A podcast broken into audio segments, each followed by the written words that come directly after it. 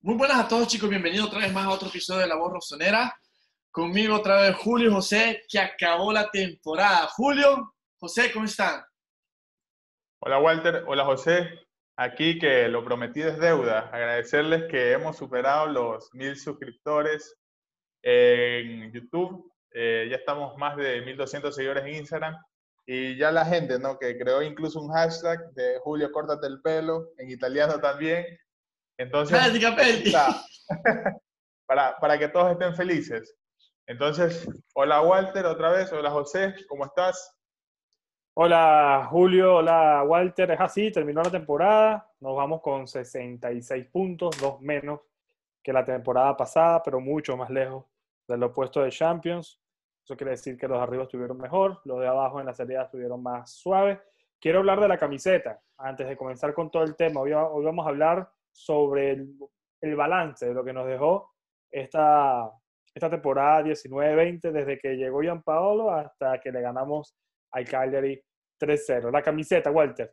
Interesante, ah. pero yo antes de todo esto quería decir que lo prometido es deuda y ayer... No, no, Walter, Walter, Walter, Walter, no, no, no. Vamos primero con el tema de la temporada, después... Perfecto.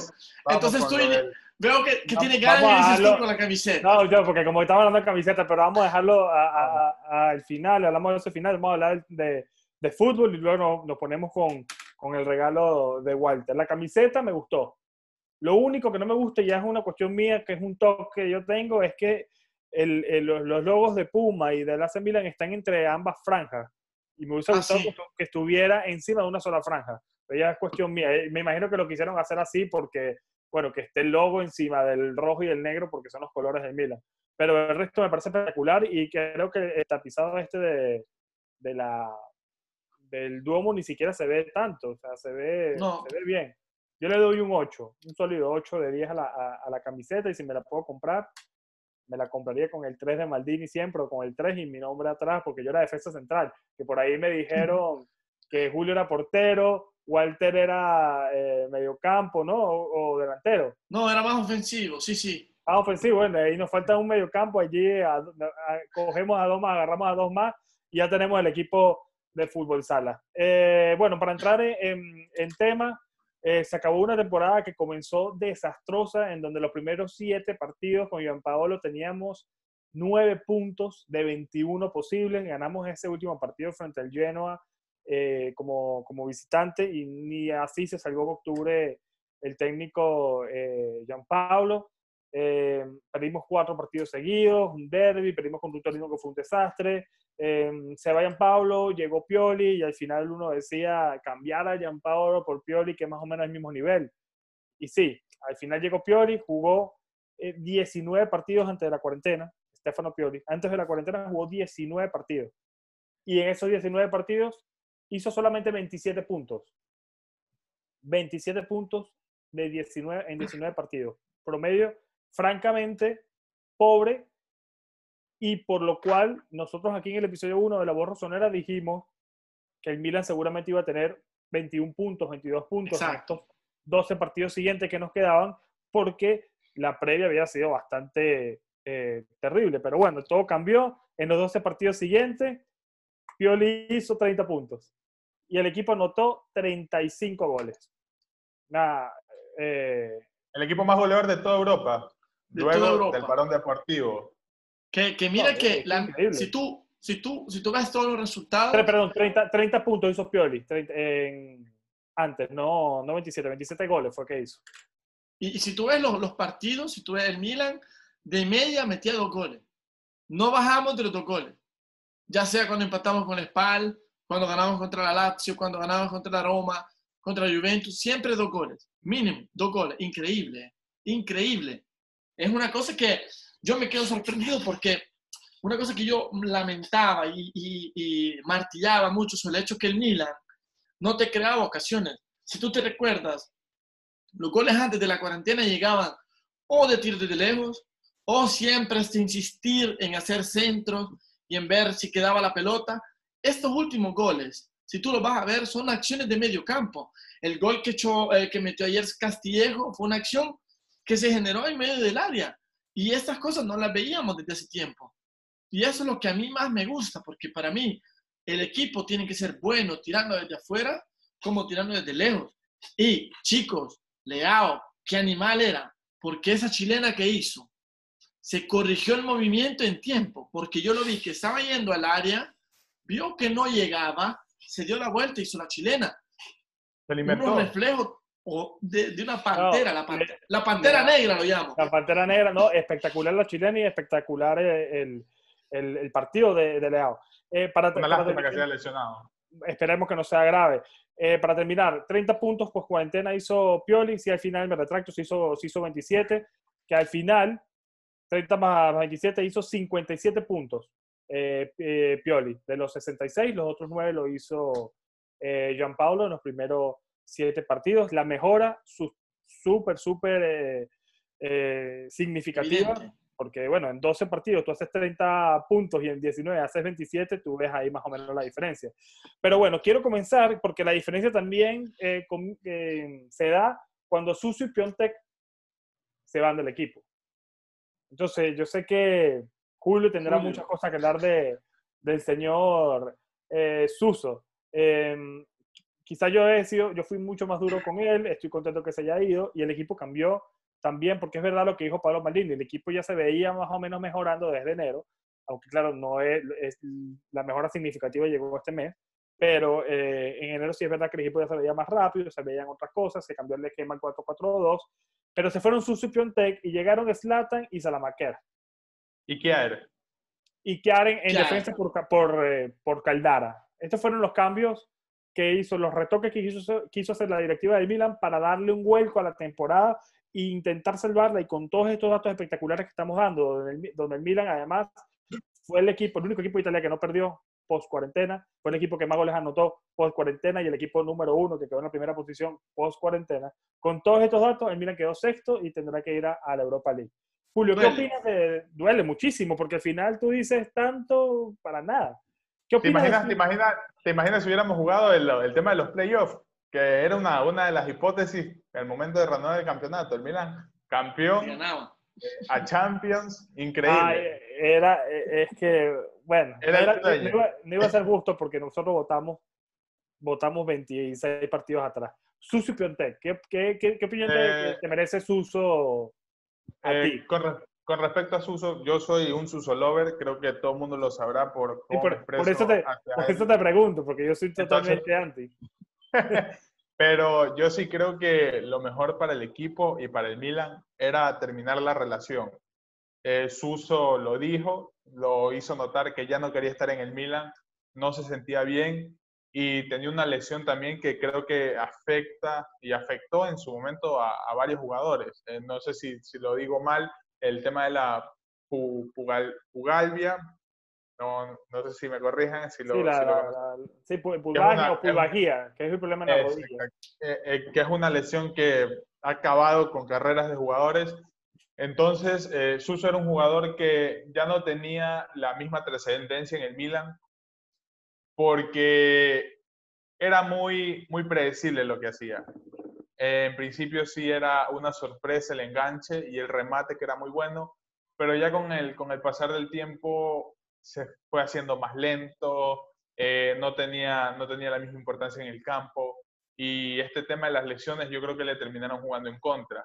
Eh, la presión, yo sí considero y lo defenderé por siempre, que el tema de la presión del hinchada del Milan es algo que también te puede matar. Entonces, Suso es, un, es un jugador que de ser amado por todos, terminó siendo uno de los odiados y que con su venta todos celebraron. Eh, Castillejo, es verdad, eh, se ganó la titularidad, se la ganó con asistencias, con rendimiento, con goles, pero lo de Suso creo que era lo mejor para todos. Eh, nos viene bien esa cantidad de dinero que, que, ya lo explicará Walter más adelante, que fue netamente ganancia para el Milan porque Suso llegó por menos de un millón de euros y entonces son valores que, que, son buenos para el futuro. Espero que se los invierta bien, que ya es un tema más adelante del mercado. Y lo de, lo de Piontek, eh, sinceramente, yo lo dije cuando llegó, porque mucha gente decía, el goleador, que es el mejor delantero de la Serie A, y yo siempre dije, nosotros tenemos a Piontek en un altar por ser goleador con el Genoa, no con el Milan. Es verdad, en el Milan tuvo buenos partidos, hizo goles, pero tú te pones a comparar y el Piontek del Genoa no era para nada el Piontek que tú veías cada fin de semana jugando en el Milan. No, bueno, eh, cuando comenzó en, enero, en el primer partido de Copa contra el Napoli fue, fue, una locura. Dos, golazos hizo. No, pero, después se, le vio, se le vio anotando, anotó nueve goles, si no me equivoco. Piontek en el Milan y diez en el Genoa, que casi, casi bate récord en ser el primer jugador en anotar dos goles, perdón, en llegar al doble dígito con ambos equipos en una sola temporada. O sea, la temporada de Piontek fue buena, eh, eh, pero es lo mismo que Suso dejó de correr, dejó de importarle el equipo, porque yo te puedo entender lo que tú dices de Suso del tema de la presión, pero la presión y no corras. Walter, había una vez, no sé qué, si te recuerdas, una imagen de un gol que nos anotan en la que igual Suso mm, se parado, pierde la pelota en medio campo, pierde la pelota en medio campo deja correr al jugador, el jugador entra y nos mete en el gol. Y ese gol cayó en el minuto 89 y hemos perdido 2 a 1 con ese gol. Yo ahí, yo dije, este es el Yo estaba en el estadio y era increíble cómo le silbaban a Suso. Era increíble. Claro, porque tú puedes entender, yo puedo entender que, un jugador, porque sabemos que la fanaticada de Milan es, una, es un público complicado, pero yo no puedo entender que un jugador no, no, no te corra, estás cobrando, eres un tipo que eres una referencia en el ataque del Milan, en la creación de juego del Milan, y que lo, lo menos que se te pide es también que te sacrifiques y juegues hacia, eh, y defiendas la pelota, los balones, y esto ni lo haga. Cosa que Castillejo sí hace, y el mismo Caranoglu, que Castillejo y Caranoglu te podrán tener sus falencias, como todo jugador, a la hora de atacar, pero por lo menos se sacrifican, se sacrifican mucho más de lo que, que lo hace Suso. Aunque a mí Castillejo sí se ganó la titularidad, pero a mí Castillejo, ya lo dije en el episodio anterior, si se va, no, para mí no pasa nada. No, pasa nada. Eh, Walter Gianpaolo eh, jugó siete partidos, hizo nueve puntos. Perdió cuatro partidos, entre ellos una derrota humillante que quitando el partido con el lleno antes del parón, que perdimos 2-1 en San Siro sin público, el partido de, contra la Fiorentina en San Siro, en la jornada. Horrible. Mira, fue, fue terrible. El público aplaudió a Riverín. ¿Vieron, ¿vieron, el, ¿vieron el, el, el, el, video que yo mandé, no? Que le aplaudían todos a la, a la tribuna. Pero eso fue, fue el de, eso fue el derby, ¿no? Del video. No, eso fue la Fiorentina. Eso ah, fue, la Fiorentina. la Fiorentina. Ah, no sabía. Que fueron cuando aplaudieron a Riverí. Fue cuando aplaudieron, aplaudimos a Riverí cuando nos metió el tercer gol. Y luego nos giramos contra todo, porque fue una cosa, yo te digo, fue un evento increíble. Veo que todos se giran enfrente de, de la dirigencia y comienzan a aplaudir. Y, yo saqué mi teléfono y lo grabé el momento cuando estaban aplaudiendo. Luego le hago hecho ese gol. Golazo, de, de, la parte izquierda, que contra la Juve, contra todos ha hecho siempre desde la parte. El último gol entró desde la parte izquierda. Y, vimos este, este evento. Era un Milan devastado, era un Milan que no tenía pies y cabeza, porque yo me acuerdo que en ese partido perdíamos 2 a 1, no, perdíamos 1 a 0, 1 a 0, se deja expulsar Musaki medio campo, ¿te recuerdas? Que hace una falta estúpida, lo, lo botan a Musacchio y nos meten otros dos goles. Y ahí se cayó el Milan, Leao que corre. Yo era un partido donde yo no veía la hora que terminara, porque Ni yo. yo decía, horrible, pero aunque hay que recordarse que la pérdida más grande que hemos tenido esta temporada la sufrió Pioli, 5 a 0 contra Atalanta. Ya vamos, ya, ya vamos para allá. Pero, o sea, yo te quiero decir esto, pero Gianpaolo, como les dije, mi fuente nos dijo que se retractó, ¿eh? Que después les digo, les digo esto, se retractó. Ah, no se va a retractar, no se va a retractar. no, pero escúchame, yo creo, yo creo que, que, estamos confundiendo las cosas. Y aquí quizá estén de desacuerdo con ustedes dos, pero yo creo que la temporada del Milan empezó mal desde que a Gianpaolo no le dieron los jugadores que, que pedía. Y creo que fue algo muy notorio. No, sí, no, Julio, sí, no. Porque la, la actitud de Gianpaolo en ese partido contra la Fiorentina era una actitud no, como si no estuviéramos nosotros ahí dirigiendo, asustados, con una cara de, miedo. Pero, no, no, eso sí, eso no te discuto. Lo, que yo te digo... Lo que yo, lo que yo les dije es que a mí me dijeron, el mejor técnico preparado en la teoría, malísimo en la práctica. sea, tú no tienes que, Si, si, no se quebrantó, yo, te, yo, te, yo te digo una cosa, la profesionalidad. Si no se quebrantó Ancelotti cuando perdió, cuando perdimos la final contra Liverpool, que ganábamos 3 a 0, y el año siguiente probó a ir en Champions, y el año siguiente lo ganó. Si no se quebrantó un técnico como Ancelotti, que de, de, sus errores aprende y crece y sabe que está en un equipo que es grande, ¿ok? Porque Ancelotti, todos hablan del Milan, pero Ancelotti antes tenía el presidente de haber perdido los Scudetto con la Juventus, que estaba en nueve puntos de ventaja y perdieron los últimos tres partidos y lo ganaron al final. Fue Ancelotti. Entonces yo te digo, técnicos grandes han tenido fracasos, pero tienes que tener los huevos y la actitud de saber dónde están jugando. Gianpaolo ah, no los tenía. Gianpaolo no los tenía. Cuando el equipo perdía, se metía a la defensiva, no buscaba el gol. Y esto lo sabemos todos. Y aquí no me dices, no, me dices que los jugadores que no le trajeron, Benacer lo pidió él. No, porque no jugaba. Benacer. lo pidió él. No jugaba Benacer. No, Benacer, por eso te digo, Benacer no jugaba. Y eso era lo que todo el mundo decía. Viene a ser el mejor jugador de la Copa de África, viene, aunque su equipo descendió, viene jugando bien en el Empoli. ¿Cómo no lo pones a Benacer por un Biglia que no sirve? Al único mediocentro que yo recuerde que pidió fue Krunic, que nunca pudo jugar porque, llegó lesionado. Sí. Y mira que, ahora escuchas, ahora escuchas que Gianpolo va a ser el nuevo entrenador del Torino. Quizá cuando vean el episodio ya está anunciado como oficial. Y se, y se supone que el Torino está, está hablando con el Milan porque Gianpolo lo quiere en el Torino. Entonces, no quiero que se confunda, porque yo creo que la gente confunde mucho esto, de que yo no digo que jugadores como Teo, jugadores como Benacer, como los que sé que hayan traído sean malos, porque al final los fichajes fueron excelentes. Y, lo podemos decir más adelante, eh, que los fichajes fueron de los mejores jugadores del Milan en, la temporada. Lo que yo te digo es que tú no le puedes exigir a un entrenador resultados si no le das lo que te pide. Mira qué, tan mal estuvo. ¿Qué pidió? ¿Qué tan mal estuvo? Escúchame, pero qué tan mal estuvo que tuvo que quiso improvisar a Suso como media punta teniendo a Caranoglu, teniendo a Paquetá.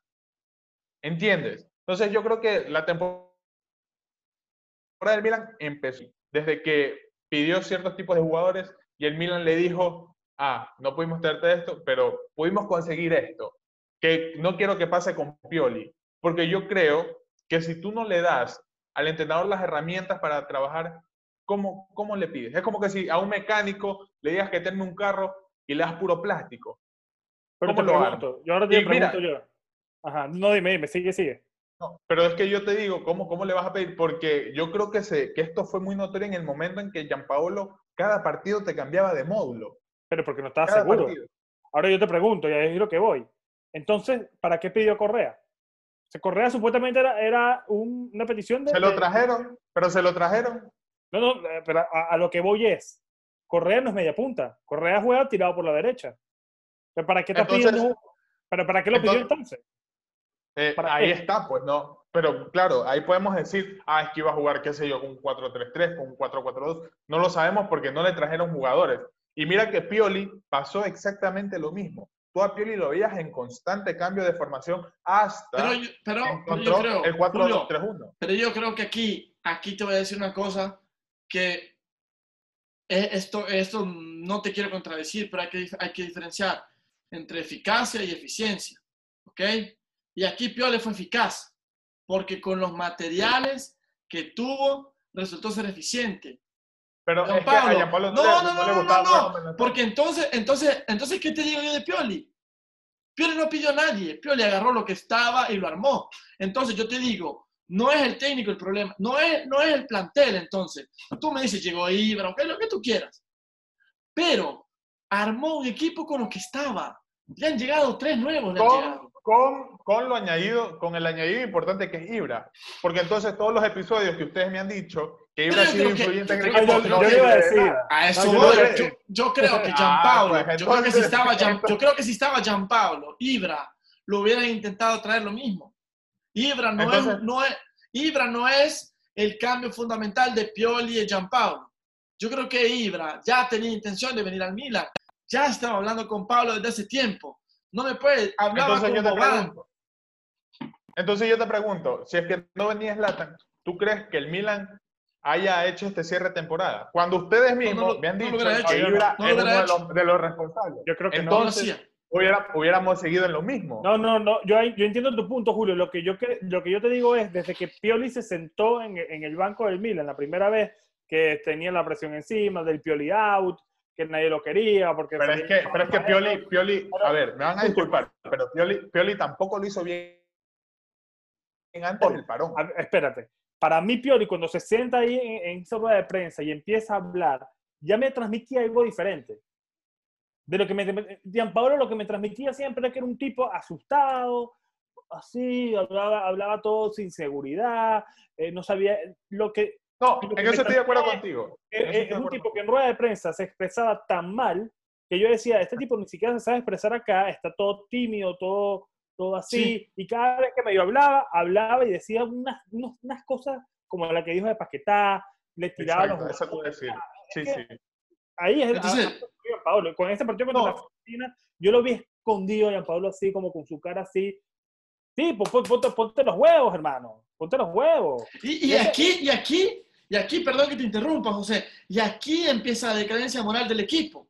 Aquí empezó. Claro, cuando hablaba así. mal de Paquetá, cuando hablaba mal de Leao, que Paquetá mete en, Instagram, mete, soy muy brasileño y le mete la jugada contra el Genoa que salta el hombre. Y ya, ya te digo, ya que un jugador se permite de criticarte, es porque no tiene respeto de ti. Y esto se fue abriendo, abriendo paso dentro, porque eran partidos donde no metías a Khan, metías a Suso como, como, como, como pues. 10, y, y yo decía, y tenías a Rebic. Khan adentro, quitaba a Paquetá No por capricho. No, no lo ocupó nunca. Entonces volvemos a lo mismo, volvemos a lo mismo de que no tenía, no tenía, no tenía, o sea, lo que tenía no le gustaba. Y Pero- si pero no le gusta, Pero tú vas a obligar a alguien a jugar con eso. Bueno, pero Julio, pero tampoco pregunto- la cosa es así, porque tú, tú llegas al equipo y si no te gusta lo que tú tienes, no, no lo aceptas y no firmas. exacto, Tampoco exacto.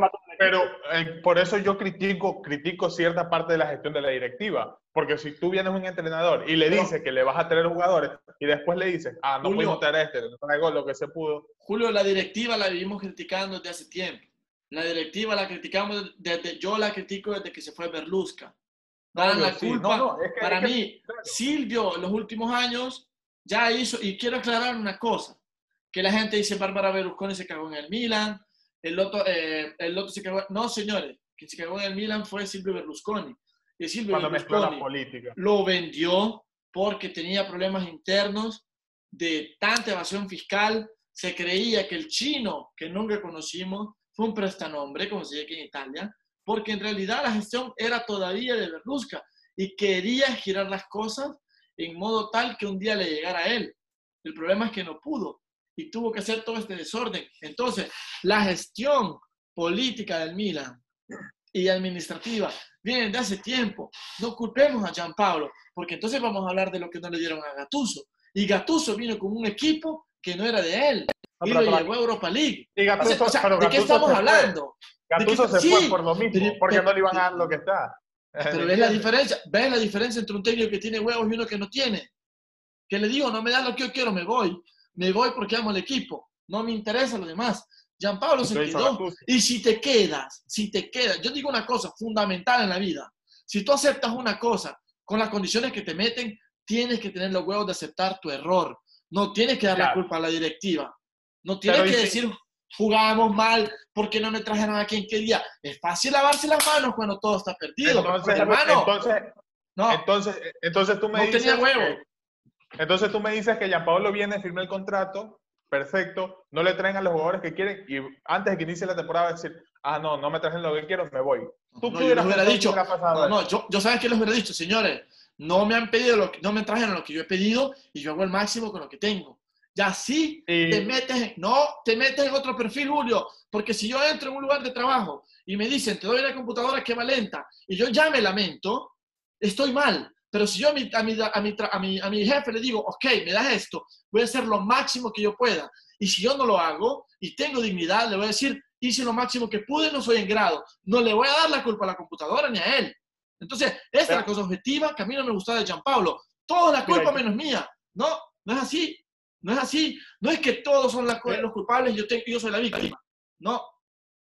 No, Julio, Bueno, muy es mal que- eso. Es que es parte, es parte y parte. Por, por ejemplo, el primer partido, eh, ya comenzaron la- las cuestiones. El primer partido contra en San Siro, porque el primer partido fue contra el, el Udinese, lo perdimos. Sí. Terrible como jugamos. 1-0. El segundo partido, ya Pionte, que estaba siendo muy criticado, que en pretemporada no había anotado goles.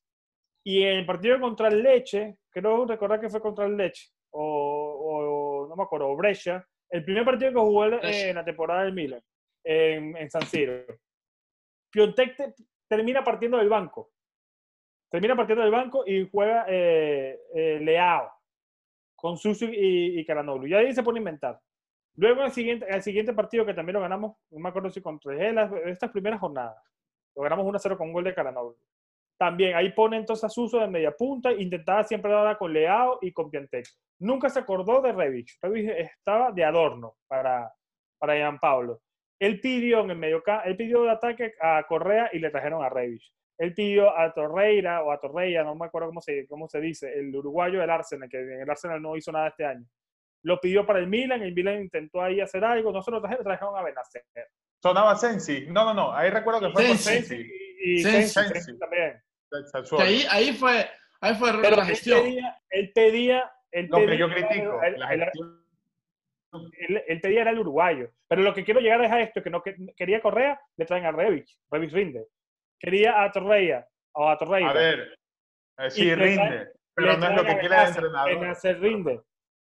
Claro, pero, no Sí, te, pero- no te están trayendo, pero, pero, pero Julio, no, no siempre te pueden traer lo que tú, lo que tú quieres. Yo, yo te entiendo tu- el, el punto. Pero, Pero yo te no puedes- decir- Pero yo siento que no puedes exigir resultados así. No, yo pero siento bueno, eso. Bueno, pero no puedes tampoco tú, porque no te trajeron a Torre, a- al uruguayo y no te trajeron a- a- a- al otro, al, a Correa, tú no puedes por eso ya perder 3, 4 partidos de 7. Y además lo que ganaste, lo ganaste 1 a 0. Y, y ya, y tú, la, No, pero la es que yo no, yo no decadencia, lo justifico. Yo no la estoy la decadencia. Lo que yo la digo es la ves, directiva. la ves contra el Torino. Empezamos ganando 1 a 0 con gol de Piontek y se hacen remontar con dos goles del Galo Velotti en 10 minutos. En 10 minutos. En 10 minutos. Porque no había la misma, eh, mismo, mismo- la misma forma de Gianpaolo de, de expresarse y de trabajar con los jugadores se le veía reflejado en, en, Los en partidos. esto, en los partidos. Yo no creo en camas, pero yo llegué a pensar que Milan estaba haciendo la cama de Gianpaolo. Lo llegué a pensar. Yo, Hasta. Montela. yo creo lo mismo. Yo creo que la, la arrogancia y la abstinencia que tenía Piontek, que tenía, que tenía Suso, eran Paquetá, Leao, todos estaban en contra. todos estaban en contra. Todos estaban en contra. Y aquí, y hago una paréntesis y va al futuro, es lo que hizo Ibra para mí. Es lo que hizo Ibra para mí. Les digo quiénes son, que han ganado, no son nadie y los metió en orden. Pero ya vamos a hablar de eso. Pero entonces, Digamos- entonces, yo te digo, la decadencia contra el Torino, pierdes contra el Torino. 2 a 1, ganabas 1 a 0, te expulsan a Calabria al último minuto. ¿Te recuerdas? Por, eh, porque se hizo una polémica, se hace expulsar. Nadie tenía ganas de jugar con Jean Paul. Nadie. No, Te doy no, razón. eh, Se notaba. Eso se notaba. Pero mucho. también yo le, voy a dar la- yo le voy a dar aquí eh, un voto de razón a Julio de que también poco, porque yo te puedo entender que tú pidas algo y no te lo traigan, pero tampoco fue que trajeron jugadores eh, eh, de medio pelo y allí no, no rindó. Yo creo que Gianpaolo no supo ni siquiera encontrar el equipo. La pretemporada es para que tú encuentres el equipo. Si tú no eres capaz, como entrenador, de siete partidos de pretemporada y cuatro, cinco partidos de liga, estamos hablando de 11 partidos, de tú encontrar el equipo, ya más allá de que la directiva no te traiga lo que tú quieres, ya más allá de que los jugadores Ya, sean los te que entiendo. tengan. Tú no puedes Pero- ser que tú no, no un profesional de entrenador que lo venía a hacer bien con la Sampdoria no pueda eh, eh, eh, Pero escucha, a este grupo de jugadores. Exacto, exacto. Y por eso, y por eso yo digo que, o sea, aquí voy a generar mucha polémica y sé que van a estar en contra mío, pero tú no puedes decir que Gianpaolo era un mal entrenador por lo que venía haciendo. Mira que mucha gente decía, ah, el nuevo Sachi, que, que eran cosas que, de que Gianpaolo va a levantar al Milan, de que será eh, la nueva cara, el entrenador ideal, que en ese tiempo, si, no, si hacemos memoria, nos lo vendían como el Ragnick que nos vendían hace unos meses. ¿Sí? Que muchos recordarán. Pero si yo te pregunto, y pongámonos la mano en el corazón, mira que Walter, yo siempre me acuerdo de Walter porque Walter dice, es fácil hablar con, con los resultados ya, ya establecidos. Pero yo te pregunto a ti, ¿tú pensabas que Teo Hernández, un jugador banca banca en el Madrid, jugando medianamente bien en el Alavés, iba a ser el temporadón que hizo? Tú pensabas eso. Tú ponías a Teo Hernández por no, por no poner a Ricardo Rodríguez, porque Ricardo Rodríguez es, era malísimo. Coño, Julio, pero en, en la pretemporada, en la misma pretemporada que era un desastre, Piontek y que Gianpablo no encontraba el equipo, se lesionó Teo. Sí. Y recuerdo que Teo se pierde los primeros, eh, los primeros meses, el primer compás de la temporada se lo, se lo pierden, a donde eh, pierden, con Gianpaolo casi no jugó. Jugó Ricardo Rodríguez. Pero ya lo- a lo que iba fue que ya Teo ya, habría, ya había demostrado bastantes cosas en la pretemporada. Entonces yo sí creo que, que yo prometía. Pero claro, yo puedo entender el punto porque en el Alavés era un jugador normal, en el Real Madrid casi Claro. no tuvo minutos. Pero bueno, a eso es lo que iba. Muchas gracias por abrirme aquí para ir adelantando, porque vamos con los jugadores que llegaron a la temporada este año. Primero, vamos a hablar de los que llegaron en verano, hace un año exactamente. Dos en defensa, que fueron Teo Hernández y el, el brasileño Duarte, que casualmente apareció ayer después estar desaparecido. Ayer jugó algunos minutos. Él jugó un par de minutos. en el medio campo llegaron los, el- la, la parejita del Empoli, Krunic y, y Benacer. Benacer. Y en el ataque llegaron Rafael Leao y Ante Revich. Fueron los fichajes de verano, con unas salidas en ese, en ese momento de, de jugadores como Montolivo, que no, no había jugado prácticamente nada.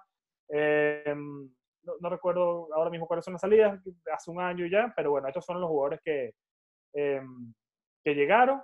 Se complementaron a, a Paquetá a Piontek, que habían llegado en enero, y decíamos, bueno, son ocho, ocho fichajes, y lo metemos con, con estos dos, el equipo puede rendir. Al final, eh, les costó eh, arrancar a todos ellos. Eh, Leao arrancó desde el banco. En, ante Revis recién empezó a jugar en, diciembre, enero.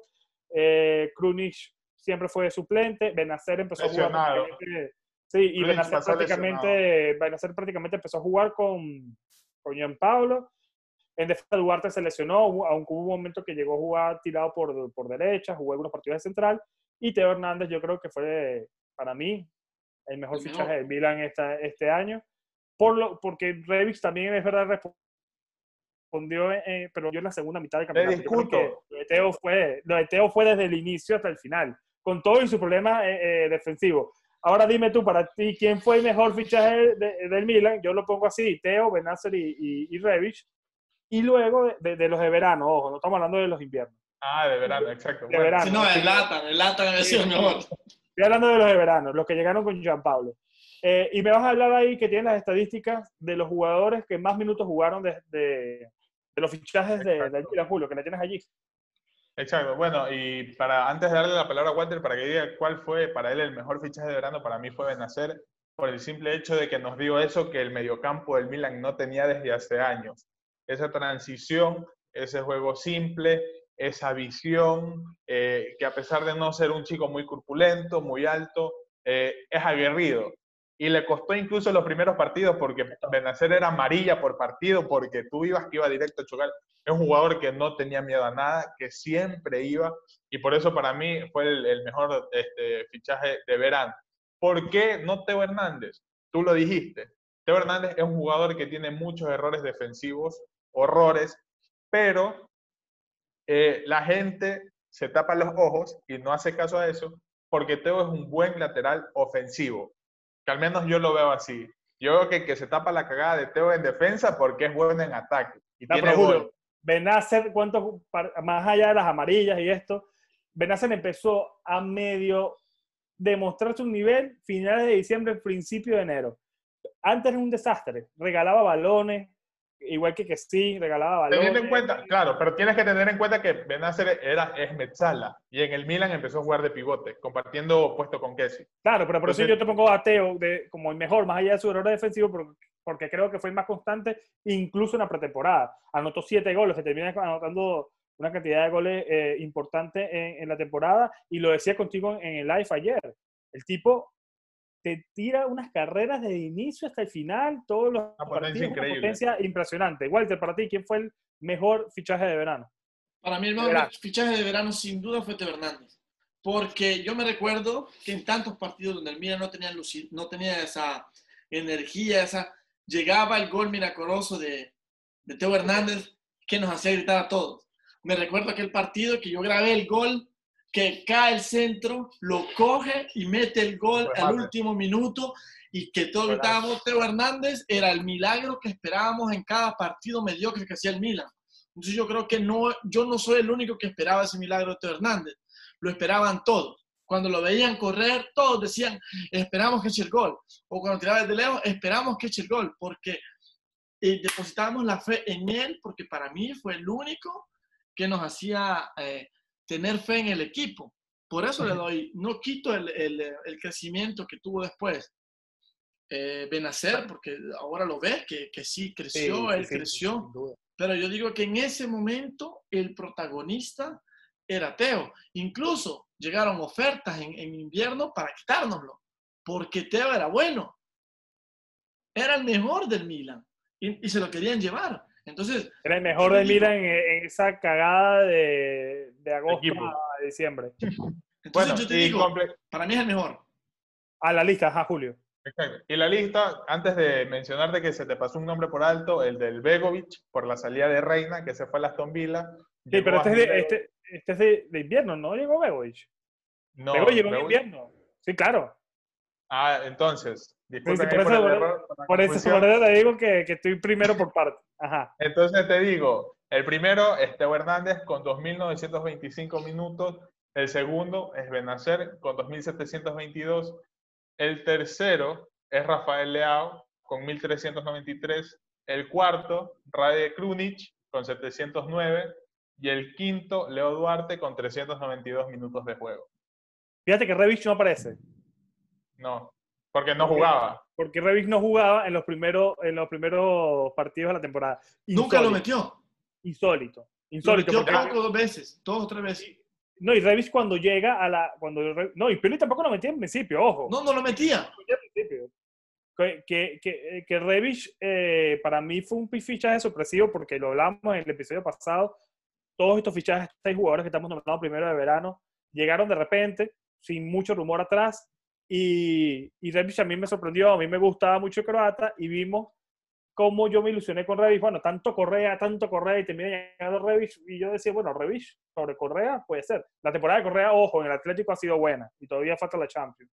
Pero creo que lo de Revis al final, ya con los 38 partidos jugados, creo que puede ser un saldo positivo, es un indiscutible y se tiene, se tiene que quedar. Seguimos avanzando, llegó Pioli luego. Entonces, como le dije al principio del, del, del programa, Pioli jugó 31 partidos. Los otros 7 los jugó eh, Pablo y en los primeros 19 hizo, como les dije, 27 puntos. 27 puntos. Em, ¿Quieres que te diga los resultados? ¿Los tienes ahí? Cuéntame. Claro. El famoso partido de Suso, que pierde la pelota, fue con Pioli. Y fue contra, fue contra Leche. Ganábamos 2 a 1 y 2 -2 Calderoni, Calderoni dispara desde afuera porque Suso pierde la pelota y nos mete el 2 a 2. Este es el primer partido de Pioli. Luego Estamos en la jornada número 9, cuando el Milan juega contra la Roma y perdemos 2 a 1, que mete gol Teo Hernández. y, Hernández eh, en el Olímpico. Mete gol, mete gol Teo Hernández. Luego nos vamos a la jornada número 10, que eh, ganamos contra, contra el Spal 1 a 0, gol de Suso, que es el que donde cayó la gente, que lo metió de, tiro libre. yo tengo el golazo. de eso también. Golazo. Sí, un golazo. Jornada número 11 contra la Lazio. Perdimos 2 a 1, autogol de Bastos para nosotros y que Correa se echó el gol que corrió desde la media cancha y nos metió el gol, que ahí perdió la pelota Leo Duarte, si no me equivoco. Fue un contraste en el aire, la perdió y luego Correa entra y nos liquida. No, no lo recuerdo. Luego vamos contra Juventus, a Torino. 1 a 0. Perdimos 1 a 0. Golazo de Dybala. Exacto, que era la jornada 12. ¿eh? Jornada 13. Hubo Duarte, ese, partido, recuerdo. Duarte con, jugó. Luego jornada 13, Milan-Napoli, 1 a 1. Buenaventura, eh, el Chucky Lozano. Esos eran los... los, los ya, tenemos ganado eh, un partido solamente de los que has nombrado. Ha ganado Pioli. 14. Jugamos contra el Parma, lo ganamos, 1 a 0. Gol de Teo Hernández. Teo lo que te digo yo del milagro de Teo Hernández? Claro, porque era el que nos estaba salvando al final. Era el goleador, terminó siendo el goleador antes de los, de los fichajes de, invierno. Contra el Boloña. Ganamos 3 a 2. 3 a 2, recuerdo. Piontek metió dos Piontek Hernández y Bonaventura. Ah, metió uno, fue penalti de Piontek. Sí, Bonaventura. Luego, eh, Sassuolo Milan 0 a 0 en la jornada 16, que fue los 120 años del Milan. Me lo recuerdo Sí, porque terrible, estaba- ter- terrible partido Sí, que fue un palo de un palo de, de, de Paquetá y un palo de Leao. No quería entrar la pelota. Luego, partido número 17, 5 a 0 contra el Atalanta. Partido número Dolió. 18, y veníamos, Y- veníamos mal. Pioli- básicamente Pioli ganó dos partidos ahí en esa, en esa etapa. Tres partido partidos. número 18, 0 a 0 contra la 0-0 Sampdoria. Y luego el partido número 19 que cierra 2 a 0 contra el Cagliari, gol de Leao y Ibrahimovic, que ya estamos Ahí, hablando de enero. ahí, de la segunda, ahí voy. febrero. Desde ese partido, desde el 0 a 0 contra la Sampdoria, el Milan no ha dejado de anotar nunca un gol. Fueron ve- 19 perdón, sí, 20 partidos consecutivos anotando gol. Una ronda, una completa sin dejar eh, de anotar. Algo que no sucedía desde hace eh, bastantes eh, años. Tengo, no tengo el dato a mano de hace cuánto tiempo no pasaba, pero bueno, hace mucho tiempo no pasaba. Eh, si los tengo al final del, del- del podcast, se, se lo digo. Luego de esto, eh, llegan los fichajes de, de invierno. Eh, se va Rodríguez, llega Laxal. Se va Reina, llega Begovic. Se va Caldara, llega Kiaer. Se va Piontek, llega Slatan. Se va Salamakers, y, eh, perdón, se va Suso llega Salamakers. Fue el cambio de posición uno y uno. Al final fueron cinco jugadores los que llegaron en, el mercado de invierno y más o menos la cara eh, cambió. Slatan comenzó a jugar, eh, de hecho en ese partido contra la San estuvo en el banco, luego debuta contra el Cagliari, anota gol. Y allí empieza ya a verse algo más organizado eh, en el Milan, porque Slatan te da, te da esto. Empieza a jugar Rebic, se empieza a ver a Rebic con Slatan, y allí Pioli como que va encontrando un poco más el equipo, y va encontrando un poco más de orden, más coacción también, los jugadores se empiezan a conocer más, y allí es- le puedo dar la mano derecha a Julio, que al final él siempre dice que a los técnicos hay que darle tiempo. Quizás aquí dándole tiempo, el Milan se empezó a, a- a ver mucho mejor y Por se ayuda de Lata. con Importante. ayuda de Zlatan, siempre, por supuesto. Se Pero- veía bien en Copa. Pero quieren que, les diga, quieren que les diga una cosa, y quiero que seamos realistas. Le dimos tiempo a Pioli. Eh, obligado porque no había más. No se lo No, dimos. Chico, no se lo dimos. Bobán se ha ido en febrero porque ya en diciembre habíamos ya contratado a Rakitic. Ni a Pioli Pero le habíamos dado tiempo. Por- Así que, pero te digo que hablemos- no se lo hablemos tomó la verdad. más. Hablemos, No, ni a. Pioli le habíamos dado tiempo. Y por eso, y por eso al menos yo discutí muchísimo el tema de su renovación, por cómo se dieron las cosas. Sí, Sí. o sea, yo, yo te digo que a Pioli ya le habíamos quitado la cabeza en diciembre. Pero, pero tú, estás viendo, tú estás viendo los resultados que hizo Pioli en esos partidos hasta diciembre, en esos 11 partidos que jugó. Sí, 11, 10 partidos que jugó, ganamos 3. Exacto. Incluido el 5 a 0 del Atalanta. Exacto. eso te digo, Pioli, 20 Pioli años, antes no lo hacía tampoco. Pioli estaba igual de mal. Pioli mejoró después del parón. Sí, eso. Mejoró eso- con no, Zlatan.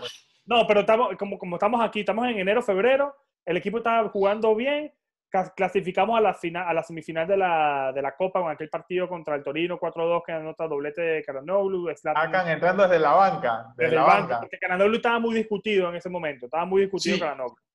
Eh, estaba jugando ya Rebic prácticamente por él, jugando con, con, con Zlatan, jugaba a veces Leao, jugaba Bonaventura, pero a veces eh, eh, encontró encontrar el equipo a, a Pioli también.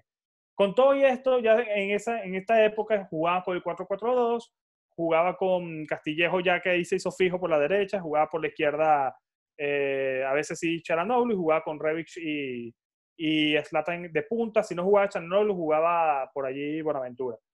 Sí. Pero ese era el sistema, era, era el 4-4-2 con Musacchio que seguía, perdón, con Kiar que ya había llegado, ya Musacchio que tuvo la peor temporada Milan desde que llegó, entre lesiones y nivel terrible.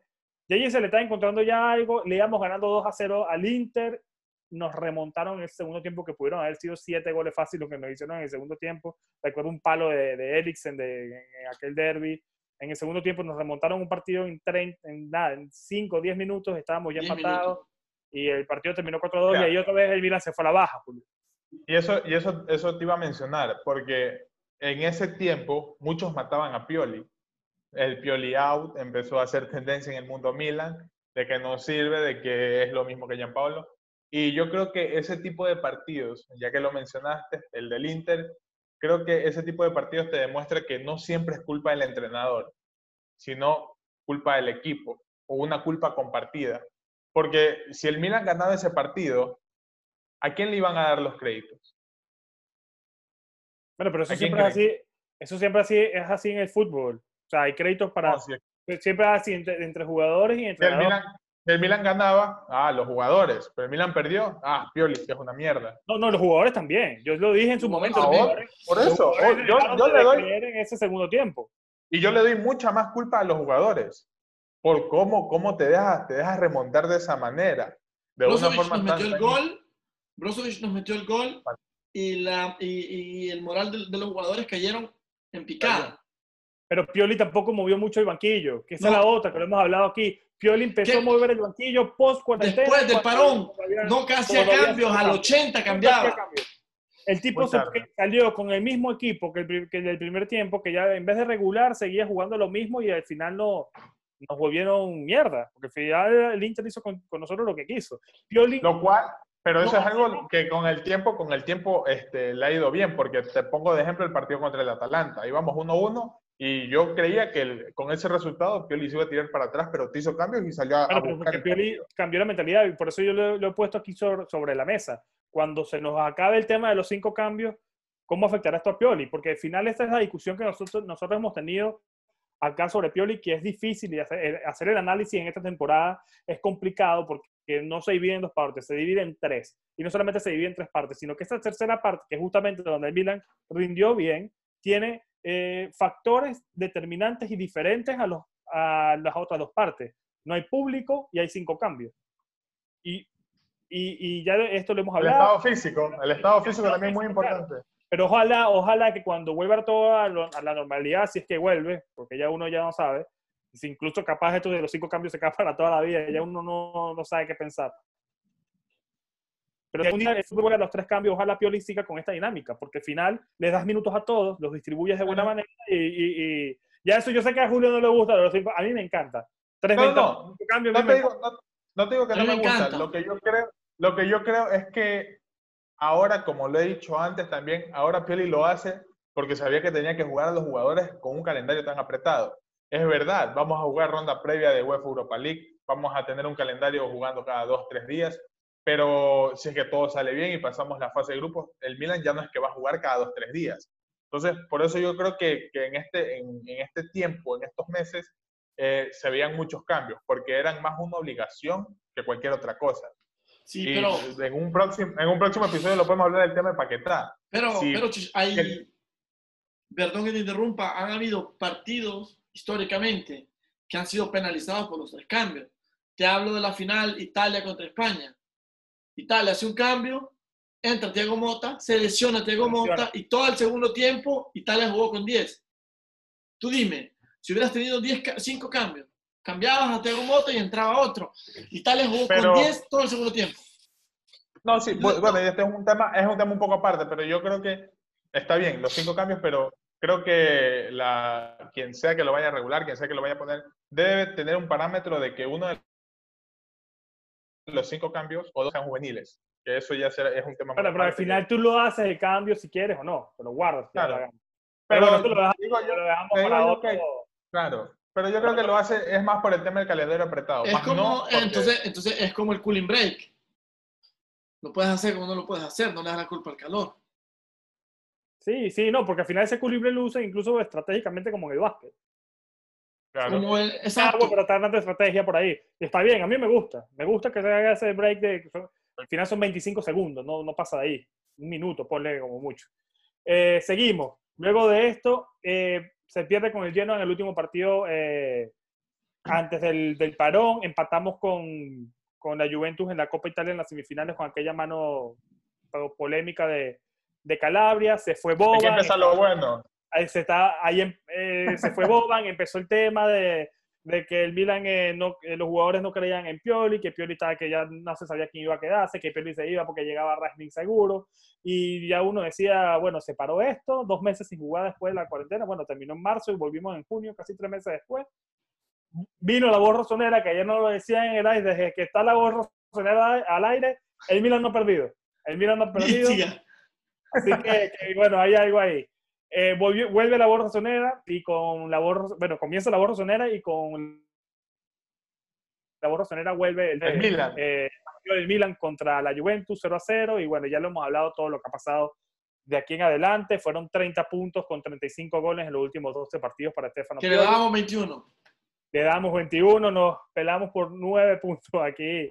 Porque bueno, le damos 21 porque había hecho 27 en, en 19 partidos anteriores. Entonces es, Sí. es el es a lo que íbamos. Y tú mismo lo decías en el resumen solamente nada más de, de, lo que jugó Pioli en el 2019, en invierno, en otoño-invierno del 2019, y veíamos que era un desastre. Más allá del 5-0 del Atalanta, habrán ganado tres partidos.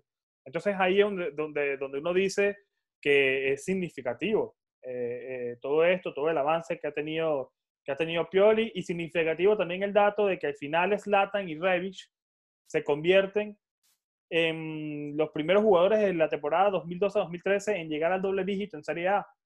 Eh, eh, Zlatan y Ibrahimovic terminó con 10 goles en Serie A y antes Rebic terminó con 11. Y todos los goles de estos jugadores llegaron a partir de enero. Estamos hablando de 21 goles. Lo cual, lo cual, En, en- en- en la primera Eso- ronda, Julio. eso te iba a decir que es algo bueno para nosotros, pero que te hace un contraste y te hace, te pega una cachetada de realidad de lo mal que estaba el equipo, que un jugador que vino a jugar media temporada, de, de la cual esa media temporada se perdió algunos partidos por lesión, entre los goleadores, ¿no?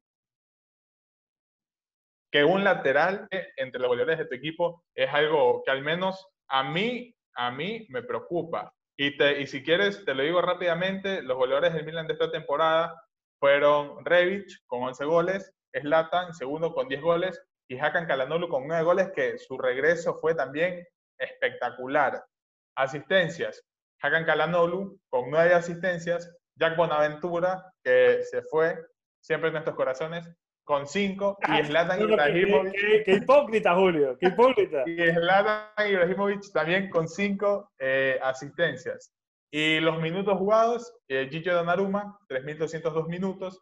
Alessio Romagnoli, que se perdió los últimos Se partidos. perdió al final lesión, lo último, pero no había dejado de jugar. Increíble. 3.092, que podía haber terminado la temporada siendo el único jugador jugando todos los partidos, pero... Impresionante lo que llevaba. Es una lástima. No aguantó. Y otro para mí de los mejores jugadores del Milan, que siempre lo voy a decir, que admiro su físico, cómo corre, el aguante que Que tiene, sí. que es Frank Kessie, 2.912 minutos. Tengo además aquí los goleadores de en- entre Liga y Copa. Entre Liga y Copa, Rebic tiene uno más, tiene 12. Zlatan y Calhanoglu tienen 11. Teo Hernández tiene 7. Piontek y Leao tienen 6. Que sí y Buenaventura anotaron 4 goles, 4 cada uno. Castillejo 3. Suso, Romagnoli, Calabria, Salamakers y Benace y Benacer, perdón, anotaron un gol. Estos fueron este, los goleadores Y- del Milan durante toda la temporada. Yo tengo los datos de mejor jugador por rol. O sea, ¿me entiendes? Desde el mejor defensa, el mejor, mejor portero, lógicamente, ¿no? Eh, Gianluigi, Gianluigi Donnarumma con 112 paradas. 112 paradas. Luego, mejor defensor, Teo Hernández con 6 goles, 34 tiros, 2 asistencias, eh, 13 pases fundamentales y 22 ocasiones de gol. Luego, mejor centrocampista, Hakan Shanaloglu, 9 goles, 71 Seguro. tiros, 9 asistencias, 15 pasos fundamentales y 43 ocasiones de gol. Mejor delantero, Ante Rebic, con 61 gol, goles, 32 tiros, 2 asistencias, 11 pases fundamentales y creó 20 ocasiones de gol. Estoy de acuerdo, por números, son números, no, no opiniones. Por números. yo que no miente, yo no me los estoy inventando. ¿eh? Como diría el gran Vargas, eh, que está, está bien, no, no, no lo discuto. Creo que al final Cananolu también subió mucho los números al final de la, eh, de la Bueno. temporada, pero los números están allí. Y de hecho, fue el al- primer jugador que hizo, eh, participó en cinco eh, goles en cinco partidos diferentes desde Kaká en el 2008. Acá en. Sí. Y bueno, ya que estamos hablando de estadísticas también, que para el sitio Juscoret, Zlatan Ibrahimovic es el mejor jugador que ha tenido la Serie A desde el mes de enero, con una puntuación de 7.75, ¿no? Y esto te dice mucho de la calidad Mejor que Ronaldo, Gatso. Que Mejor que que le dieron el de MVP de, de junio. de la Serie A. Pero bueno, eso es ya tema aparte de la serie, de la Ah, liga. la serie A siempre pero- de A. ¿Qué calidad la de Zlatan llegar y venir a, a destrozar todo, no? Que se la- Benjamin Button, que se quedará seguramente eh, por dos años, dos años más. Ya está en- Exacto, yo escuché dos años. Porque ya están así, haciendo los detalles. Él se fue de vacaciones y dejó a, a Rayola negociando con el Sí. Rayola, Nada, ya Rayola está negociando. y listo. Eh, ya hablamos absolutamente de todos. Quiero, eh, primero, bueno, Paquetá publicó en Instagram algo básicamente que para muchos suena como despedida. Vamos a hablar de Paquetá en los próximos episodios, ¿no? así que lo vamos a dejar ahí. Y Bonaventura, quiero dejarle unas palabras a, a- a Jack antes de despedirme y Igual. que Walter anuncie el tema de, de la sorpresa que, que les tenía. Eh, Jack Bonaventura llegó en el 2014, el 31 de agosto, porque Diabianí por una muela no terminó firmando. Y a partir de allí, Bonaventura quizás terminó siendo un jugador de- desconocido eh, para muchos. Eh, un Atalanta mucho, mucho más eh, modesto que el Atalanta actual. Y llegó para ser seguramente eh, banca. Llegó una temporada 14-15, que fue la temporada eh, de Pipo Inzaghi, que fue de las peores temporadas que recuerdo yo, por lo Mm. menos de los 20 años que yo sigo en Milan. Eh, si no fue la peor, de hecho, creo que fue la peor, la pe- la peor temporada del Milan. Llega allí, luego eh, 14-15, ca- en la 15-16 cambian el entrenador con, con Mihailovic, de Mihailovic saltamos a Brocky, de Brocky a Montela, de Montela a Gattuso. Se vivió seis años una inestabilidad total, pero nunca dejó de ser profesional, siempre mostró, mostró disponibilidad, eh, cambiaba de rol cuando se lo pedían, anotaba goles, anotó 35 goles, dio 30 asistencias. Yo creo que, que desde aquí un aplauso para Jack eh, Buenaventura. Él quiere seguir eh, eh, jugando, el Milan no le ofrecen eh, los minutos que quiere y sin embargo al final, en estos últimos partidos, eh, demostró esa profesionalidad que les, que les digo, entraba, entraba en- a jugar de, de enganche, jugada de extremo, a veces lo retrasaban para jugar de mixto, jugó el partido frente a la Juventus en la Copa Italia cuando expulsan a Revis, jugó de 9, de falso 9, que Julio lo criticó, y yo dije, pero el tipo lo metieron de 9. Entonces, siempre mostró esa disponibilidad, siempre mostró carácter, fuerza, y ojalá y le deseo toda la suerte del mundo a Jack. Yo lo hubiese dejado, pero entiendo que él quiere, eh, es ambicioso, que quiere, nos los está ofreciendo, y se va ya sea al Atalanta, al Torino, a la Roma, donde se, se termine de ir, ojalá la rompa y le vaya súper bien. Walter, algunas palabras. Yo creo que que va a ser fundamental donde él llegue. Yo creo que si un destino donde no me dolería que fuera fuera el Atalanta porque está jugando Champions League y se merece que juegue Champions League. Se merece él eso porque yo no, no tengo nada en contra de un jugador que siempre fue humilde, se metió a disposición del equipo. Me dolió mucho ver que estaba solito, completamente solito en, en ese estadio, sin público. Yo creo que si hubiéramos estado ahí, le hubiéramos aplaudido. Le debemos, se lo debemos a, Yo duda. creo que le hubiéramos aplaudido porque siempre fue profesional, siempre fue una persona que sudó la camisa. Yo eh, hubiera querido que le hubieran dado a él, a la- cuando no se sabía quién darle la viñeta de capitán, yo se lo hubiera dado a él, porque se lo merecía por tiempo, por eh, disciplina. jugador que y- más tiempo del Milan actual tiene. Es el jugador que hay Y- que decirlo. Y pues bueno, dicen de que se puede haber, se puede tratar por, por tenérselo, pero yo no creo que se quede. No, no, no, no, es una despedida, totalmente. Ya de hecho, el Milan lo despidió. Gracias por todo, le dijo a, Bonaventura en sus cuentas, en sus redes sociales. Julio, ¿una despedida para, para, para Bonaventura o, o contento como yo como estuve con Suso? No, no, jamás, porque como ya lo han dicho ustedes, Jack ha sido un jugador muy profesional y creo que es uno de esos jugadores que, muy aparte de jugar porque tiene un contrato, juega porque siente el escudo. Al menos yo lo he sentido así. Es verdad, he sido muy crítico con él, pero en estos últimos partidos eh, creo que Jack ha hecho lo mejor que ha podido para, para despedirse de buena manera de una afición que incluso lo, tra- lo trató mal en su tiempo por cómo venía jugando, porque si tú dices que yo soy hipócrita por, por lo que lo criticaba, por todo eso, no, no te quiero decir a toda la gente que había que, que le decía que era una mierda, que ya no merece estar en el Milan, que es mejor que No, yo nunca largue. lo dije. No, yo tampoco Yo, lo eh, dije nunca. Yo- lo, he dicho de varios- lo he dicho de otros jugadores, pero de Jack yo nunca, porque ya hablamos en Nunca. uno de estos episodios, que hay, Y eso, no lo criticaría, es el jugador emblema del Milan porque desde el 2014 está. No hay un jugador que tenga más tiempo en el Milan actual que él. ah, pero le tiraste a Suso, le tiraste a Suso después. Pero, pero Suso no corría, Bonaventura me corría, Suso no corría y, de, y tenía polémica con todo el mundo y tenía un, como decimos en mi país, un mojón mental que no tiene Buenaventura. Entonces, en, en, ese sentido, yo creo que por eso no lo comparo, porque Suso también te hizo 16 asistencias en una temporada, pero en los otros tres años no hizo nada. Eso es mi, punto de vista, pero, pero bueno. Walter, nos tenemos que despedir. Eh, ¿Lo dejamos así o vas a anunciarlo la, la sorpresa de los mil seguidores? Muchas gracias. Eh, exacto. Agradecemos todos que llegamos a los mil seguidores. Yo creo que ustedes vieron la reacción que tuvimos en nuestras cuentas sociales, eh, en nuestras redes sociales, que lo, lo, publicamos. Yo fui el primero, el que más estaba ahí pendiente y, y Julio y José que mandaban los números y yo mandaba números y pues gracias por su apoyo, gracias porque llegamos a los mil, un objetivo que no pensábamos hacer en casi dos meses. Y, y, lo prometido es deuda.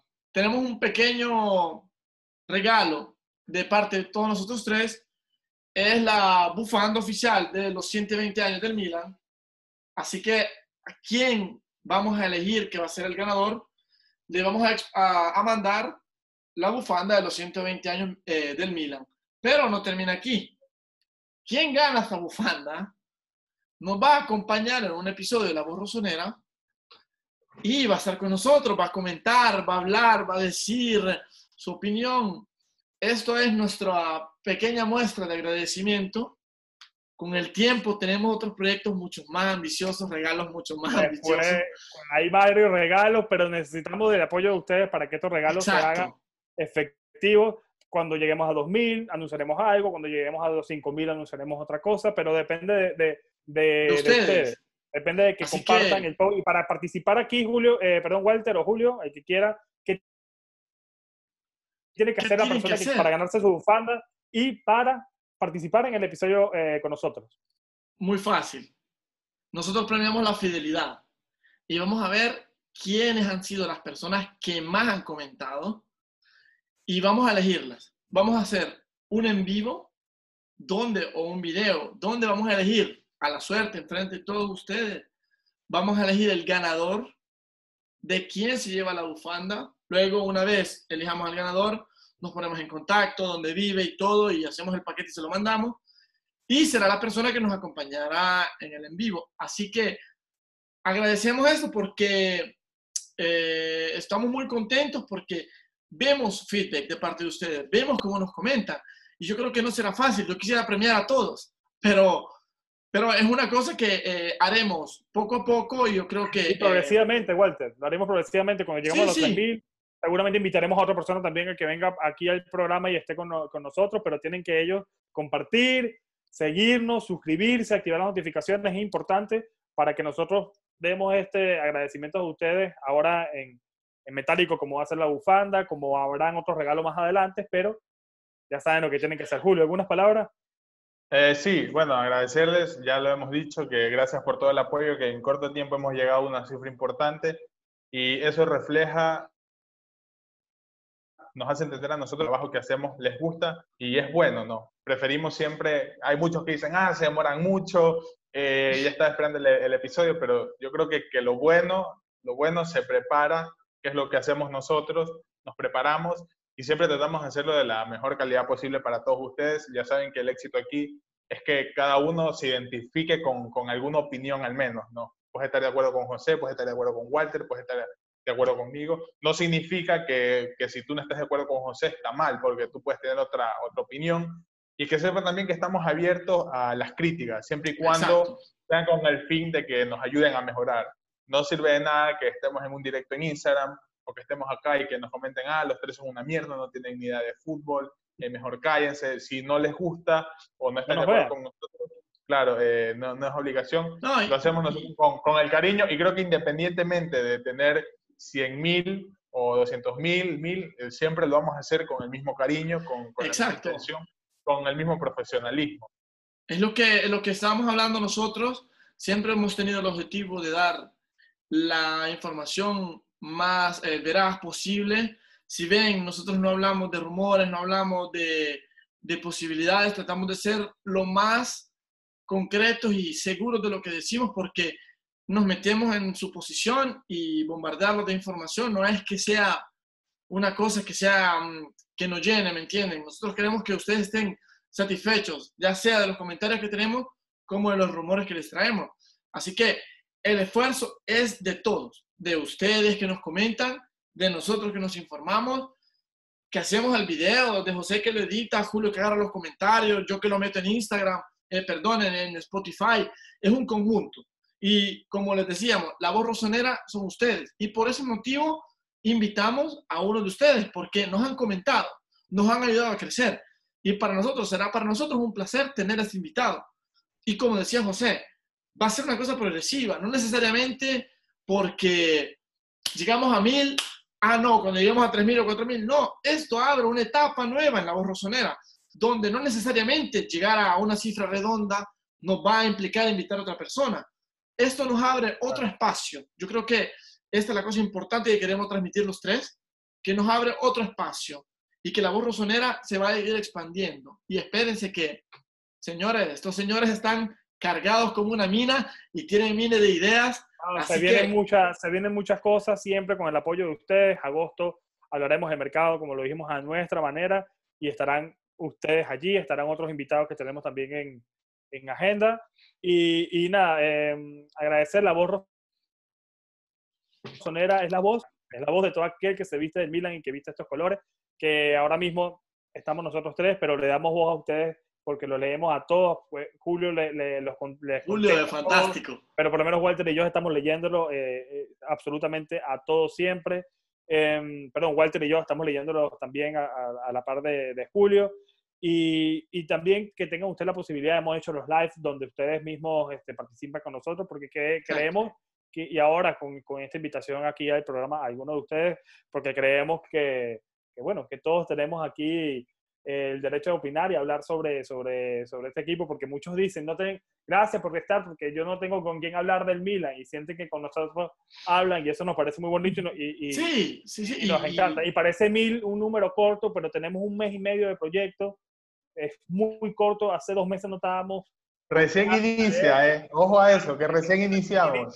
Y ya tenemos un, un buen feedback con la, con, con la gente, vemos un, un gran apoyo, y eso, eso me encanta. Y ya bueno, para no arreglarnos más, yo creo que ya es hora de despedirnos para hacerlo Pero antes, antes de, como tú dijiste, que siempre estamos en contacto con las personas, ahora elegimos a cinco, pero eso depende de ustedes, que nos comenten, que nos sean en Instagram, que es muy importante, que es ahí donde más estamos interactuando. Y esta vez a las personas que vamos a saludar son Michael Mena, Brando Briones, Héctor Galaeno, Ilan Willow y Daniel Rivas. Si quieren que los saludemos, ya saben, síganos en Instagram. Respondemos todos los mensajes, subimos, no se suben muchas cosas, ¿no? En la cuenta de Instagram de la Voz Rosonera, pero pueden seguirnos en Milan Adictos, en AC Milan en castellano, en Universo AC Milan, para tener información del Milan en todo momento. Creo que, o sea, voy a, voy a sonar un poco sobrado, pero creo que somos los pioneros en, en Instagram con respecto al en español. Pero en la Voz Rosonera, cuando se sube una historia, tengan por seguro que los leemos a todos y les respondemos, que es lo más importante, para que para que se sientan parte, porque realmente lo son, porque todo lo hacemos en base a ustedes.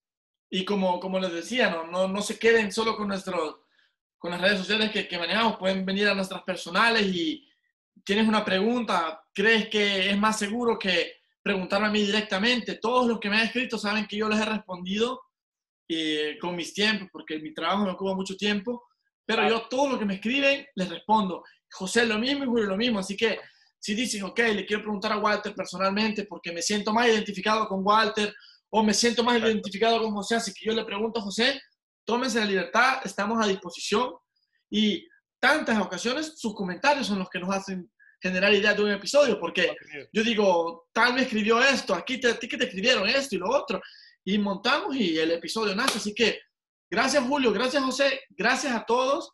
Forza Milan. Así que esperemos este año que la viene. La bufanda, muéstrala de nuevo para, que, para dejarla allí, la bufanda que se pueden ganar. No es mía, señores, es, es, de, ustedes. Así que. Compartan, comenten aquí, comenten aquí abajo. Pero que, que comenten abajo lo, primero. El que comenta abajo, así sabemos que, le, que vieron todo el episodio. Cuando hagan sus comentarios de, de, de, lo que opinan de, de este video, de este podcast, van a poner un hashtag quiero la bufanda. Lo ponen abajo.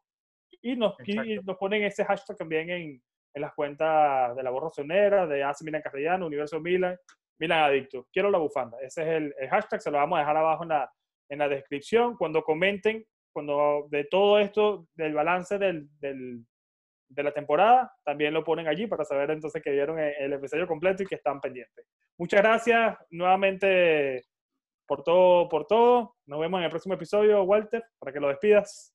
Chao chicos, Forza Milan, un saludo a todos, suscríbanse, escriban, que luego los elegimos y la bufanda será de ustedes. Forza Milan. Forza Milan.